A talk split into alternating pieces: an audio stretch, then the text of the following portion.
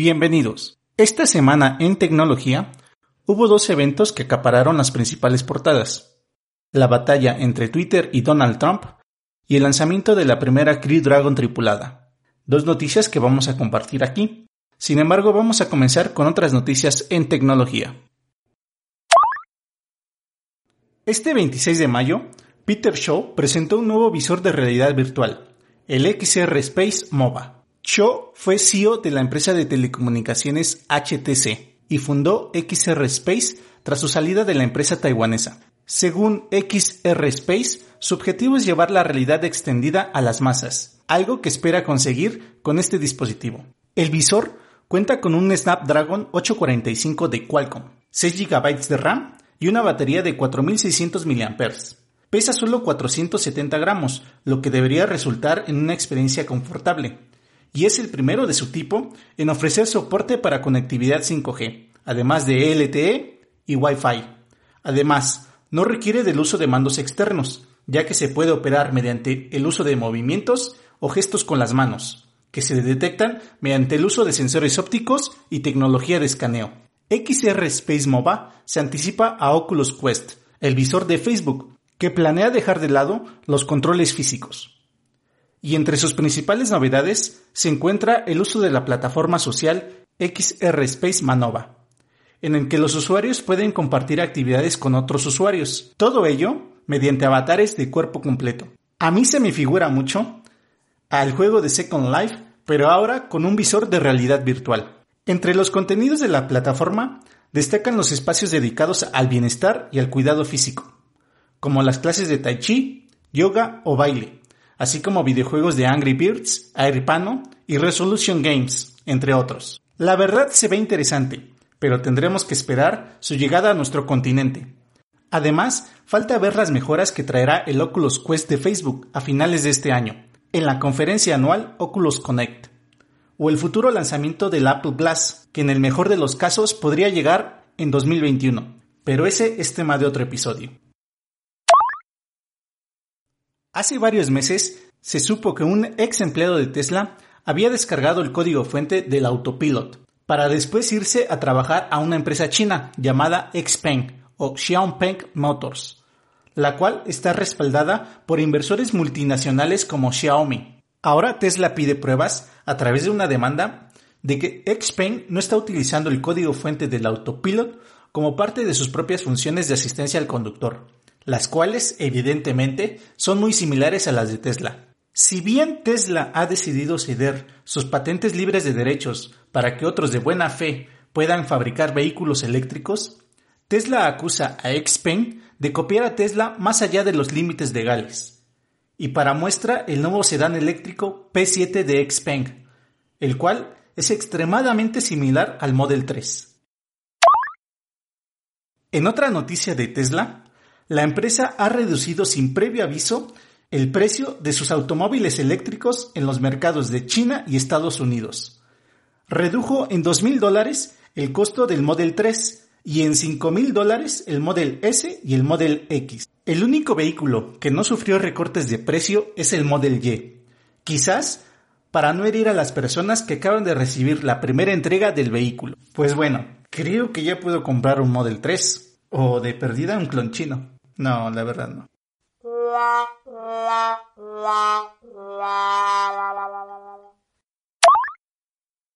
Continuamos con el tema de la electrificación.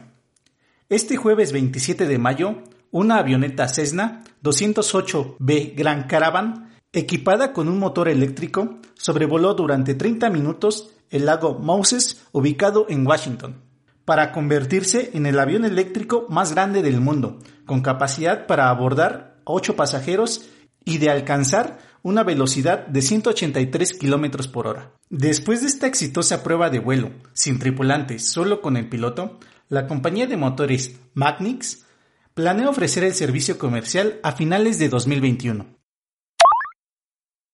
Cambiemos de tema. Stack Overflow ha publicado su última encuesta hecha a los desarrolladores, la cual confirma que Python es el lenguaje en el que los desarrolladores tienen más interés de aprender o empezar a usar. Sin embargo, también nos encontramos con que Rust es el lenguaje de programación más amado por los programadores, a pesar de seguir siendo un gran desconocido. Rust surgió en 2010 en Mozilla y es un lenguaje muy utilizado en la programación de sistemas. Es decir, elementos de software que otras aplicaciones van a utilizar como base. Hoy forma parte muy importante del núcleo principal del motor del navegador Servo utilizado por Firefox. También está siendo utilizado por otras compañías como Dropbox, Amazon, Red Hat e incluso Microsoft. Rust asegura una excelente gestión de memoria como gran pilar fundamental, junto a una sintaxis moderna. En conclusión, Rust es un lenguaje para desarrolladores noveles o intermedios que quieran crear recursos. Rust se está haciendo muy popular y tiene un gran futuro potencial, incluso para reemplazar a C y C++. Microsoft ha lanzado un minijuego de surf en su navegador Microsoft Edge. El juego se puede jugar solo con escribir Edge dos puntos diagonal diagonal surf, por supuesto utilizando el navegador Microsoft Edge. No es un juego que te vaya a deslumbrar, pero es muy adictivo, similar al juego del dinosaurio T-Rex pixeleado de Chrome, que aparece en el navegador cuando no tenemos conexión a Internet. Ahora agárrense, porque sigue uno de los temas principales de la semana. El presidente Donald Trump ha explotado durante años el uso de su cuenta personal de Twitter como una herramienta para impulsar su imagen y propagar mentiras, insultos y desinformación a su favor. Sin embargo, esta semana Twitter comenzó a marcar tweets de Donald Trump como información potencialmente engañosa o dudosa. El martes 26 de mayo, la red social marcó dos tweets en los que el mandatario estadounidense criticaba la posibilidad de votar por correo por ser sustancialmente fraudulenta, opción a la que se podría recurrir ante la posibilidad de que un rebrote de COVID-19 en el otoño impida celebrar las elecciones de noviembre con normalidad. Bajo el tweet, Twitter colocó el texto Conoce los hechos e invitó a los lectores a leer más sobre la información en medios como CNN o The Washington Post, en los que se explica por qué la práctica de votación es viable Donald Trump reaccionó poco después en la misma plataforma, con dos tweets donde acusó a Twitter de intervenir en las elecciones de su país y de censura. Twitter está completamente aplastando la libertad de expresión y yo, como presidente, no permitiré que esto suceda, dijo Trump en su segundo tuit al respecto. El enfado y las amenazas continuaron en la mañana del miércoles. En medio de una docena de tweets, el presidente de Estados Unidos amenazó con censurar las redes sociales. En este respecto, Mark Zuckerberg afirmó que la censura a una plataforma no constituye la reacción correcta para un gobierno preocupado por la censura. Sin embargo, se distanció de Twitter al asegurar que su compañía tiene una política muy diferente a la de Twitter en este sentido. Pero Trump continuó. El jueves 28 de mayo, el presidente Donald Trump presentó un decreto dirigido a las empresas de redes sociales. Un decreto que por sí solo no se puede convertir en una ley, pero que propone eliminar algunas de las protecciones legales tradicionales otorgadas a las plataformas. Según la sección 230 de la Ley de Decencia de las Comunicaciones, las redes sociales generalmente no se hacen responsables del contenido publicado por sus usuarios, pero pueden eliminar contenido obsceno, acosador o violento. La orden ejecutiva presentada por Trump establece ahora que esta inmunidad legal no se aplica si una red social edita contenido publicado por sus usuarios. En concreto, la orden autoriza a los reguladores a evaluar si las redes sociales deberían ser legalmente responsables de lo que publican sus usuarios. Sin embargo, para que esto ocurra, tienen que pasar una serie de aprobaciones por parte de otros organismos gubernamentales como la Comisión Federal de Comunicaciones, y se espera que la orden enfrente desafíos legales en las Cortes. Para cuando todo termine, las elecciones presidenciales de noviembre podrían haber ido y venido, así que todo parece un hecho nuevamente mediático. Expertos por su parte advirtieron que la orden ejecutiva podría tener consecuencias no deseables. Cambiar la ley de decencia de las comunicaciones para imponer neutralidad política podría llevar a que las plataformas se llenaran de contenido legal, pero que de otro modo les gustaría eliminar, como pornografía, imágenes de violencia y racismo. Cabe mencionar que la cuenta de Trump nunca ha sufrido del borrado de sus publicaciones, a pesar de las falsedades que constantemente vierte sobre 80 millones de seguidores, el doble de cuando ganó la presidencia. En cuanto a líderes mundiales, Twitter ha borrado tweets del presidente de Brasil, Jair Bolsonaro, y el de Venezuela, Nicolás Maduro, pero nunca de Trump. Pero aquí no termina la historia. El viernes 29 de mayo, Donald Trump emitió un tuit en referencia a la situación que se vive en Minneapolis, donde se registraron una serie de disturbios tras el asesinato de George Floyd a manos de un policía. Estos matones están deshonrando la memoria de George Floyd, y no dejaré que esto suceda, escribió Trump en referencia a los disturbios, para después añadir, acabo de hablar con el gobernador Tim Walz y le dije que el ejército está con él todo el tiempo. Cualquier dificultad y asumiremos el control, pero cuando comience el saqueo, comenzará el tiroteo. Gracias. El mensaje fue calificado de inmediato por Twitter como una posible glorificación a la violencia. Después de la acción de Twitter, Trump esperó unas horas y de nuevo cargó contra la red social. Twitter no está haciendo nada sobre todas las mentiras y propaganda de China o del Partido Demócrata de Izquierda Radical. Han apuntado a republicanos, conservadores y al presidente de los Estados Unidos.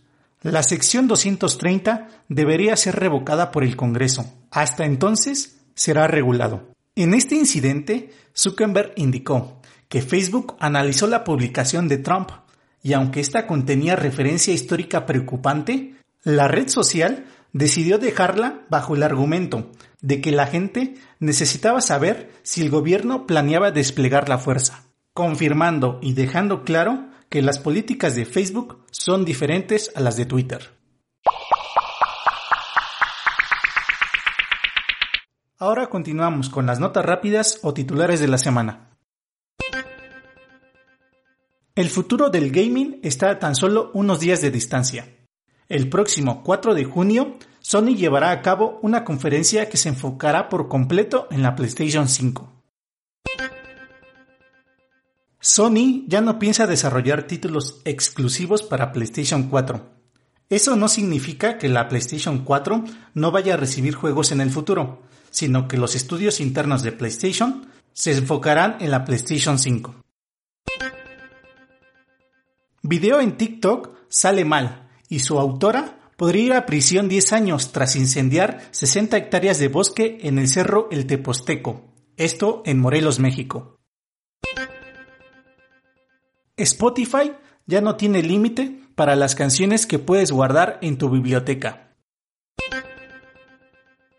Twitter anuncia que la función de programar tweets ya está disponible para todos los usuarios, aunque solo desde la plataforma web. YouTube ha lanzado de manera oficial la segmentación de sus videos en capítulos, para que los creadores puedan marcar diferentes momentos del clip, Uber está expandiendo su programa a través del cual los usuarios pueden rentar un Uber por hora. El servicio comenzó en Estados Unidos por 50 dólares y es muy posible que llegue a México. Microsoft ha despedido al menos a 50 periodistas encargados de redactar las noticias de MSN News. A partir de ahora, un algoritmo o inteligencia artificial será la encargada de agregar las noticias. La startup canadiense Flash Forest está reforestando con drones un bosque con 40.000 pinos y abetos tras un incendio. Su objetivo es plantar mil millones de árboles en todo el planeta en menos de 10 años. Y despegamos al espacio. 9, 8, 7, 6, 5. All three engines up and burning. 2, 1, 0. And liftoff, the final liftoff of Atlantis on the shoulders of the space shuttle. America will continue the dream. Ahora la segunda noticia principal de la semana.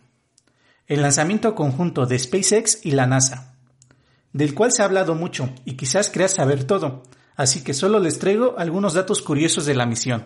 Este sábado 30 de mayo, la nave Crew Dragon de SpaceX despegó desde la base 39A del Centro Espacial Kennedy, en Cabo Cañaveral, Florida, el mismo lugar desde el cual hace 50 años despegó el Saturno V como parte de la misión Apolo 11, con la cual llegaron los primeros seres humanos a la Luna. La Crew Dragon es la novena nave espacial de la historia de la aeronáutica y la primera que es construida y lanzada al espacio por una compañía espacial privada. Antes solo lo habían hecho los gobiernos de Estados Unidos, Rusia y China. El cohete Falcon 9 aterrizó en la plataforma drone llamada Of Course I Still Love You, en medio del Atlántico, para que sea usado en un próximo lanzamiento. Un punto interesante, si has seguido las transmisiones en vivo, notarás que siempre que un Falcon 9 está por aterrizar en la plataforma, la cámara a bordo se corta abruptamente en el momento más crucial. Esto, según SpaceX, se debe a que la grabación en tiempo real se transmite vía un sistema satelital que debe estar perfectamente alineado. Como el Falcon 9 se ralentiza utilizando uno o tres motores Merlin que disparan más de 100.000 libras de empuje sobre la plataforma, hace que ésta se mueva en el momento más próximo al aterrizaje, perdiendo la alineación y cortando la transmisión. Esto se podría solucionar con una segunda barcaza a unos cientos de metros encargado solo de la transmisión, sin embargo, es un costo que al parecer no vale la pena por unos segundos de video. Además, aunque no se pueda ver el aterrizaje en vivo, siempre se graba para una posterior transmisión. Después del lanzamiento, la Crew Dragon comenzó su largo viaje de aproximadamente 19 horas, hasta alcanzar la Estación Espacial Internacional, proceso automático que se completó con éxito, culminando así con el proceso principal de la misión, que consistía en la llegada de los astronautas. Con el proceso finalizado, ambos astronautas se unen a la tripulación de la Expedición 63 al interior de la Estación Espacial Internacional, en la que realizarán trabajos de investigación científica, además de diferentes operaciones para la mantención de la nave. Buck Beacon y Doug Harley fueron seleccionados por su amplia experiencia en vuelos, incluyendo varias misiones en un transbordador espacial, y se decidió nombrar la cápsula como Endeavour entre varios factores, también porque la primera misión de ambos fue a bordo del transbordador espacial Endeavour. El transbordador Endeavour, a su vez, era un homenaje al HMS Endeavour, el barco en el que el capitán Jace Cook hizo su primer viaje entre 1768 y 1771. De hecho, en el primer vuelo del Endeavour iba a bordo un fragmento de madera del barco. Sin embargo, la Crew Dragon Endeavour es muy diferente. Apenas tiene botones y casi todo se gestiona mediante tres pantallas táctiles. Los botones son básicamente para situaciones de emergencia, en los que hubiera que activar un procedimiento con solo un toque. De hecho, todos menos uno están protegidos por cubiertas plásticas para evitar una activación accidental. Esta misión de la Crew Dragon solo llevó cuatro de los siete asientos para los que tiene capacidad. Asientos que, por cierto, son hechos a medida de cada tripulante, y detrás de los cuales se puede llevar algo de carga a la estación. Como ya mencioné, la Crew Dragon es la novena nave en llevar astronautas al espacio.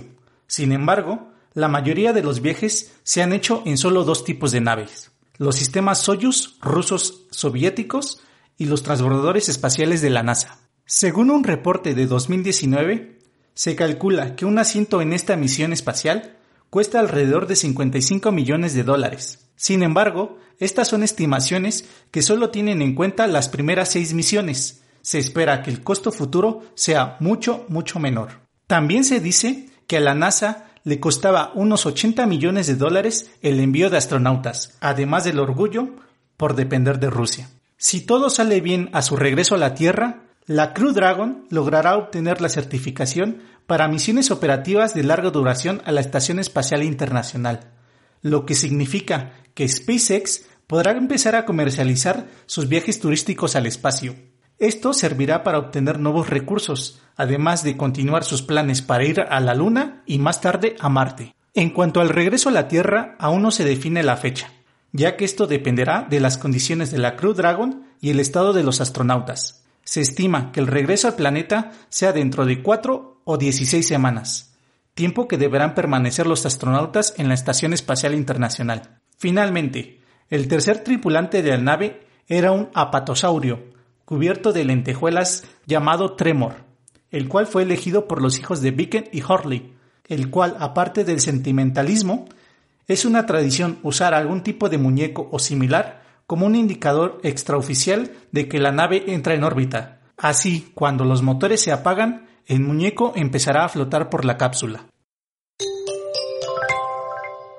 Eso es todo por hoy. Te invito nuevamente a consultar las notas del episodio, donde podrás encontrar información que no llegó a la edición final. Esto en la página oficial del podcast, useme, Nuevamente, muchas gracias por escucharme. Mi nombre es Irving Yusel y hasta pronto.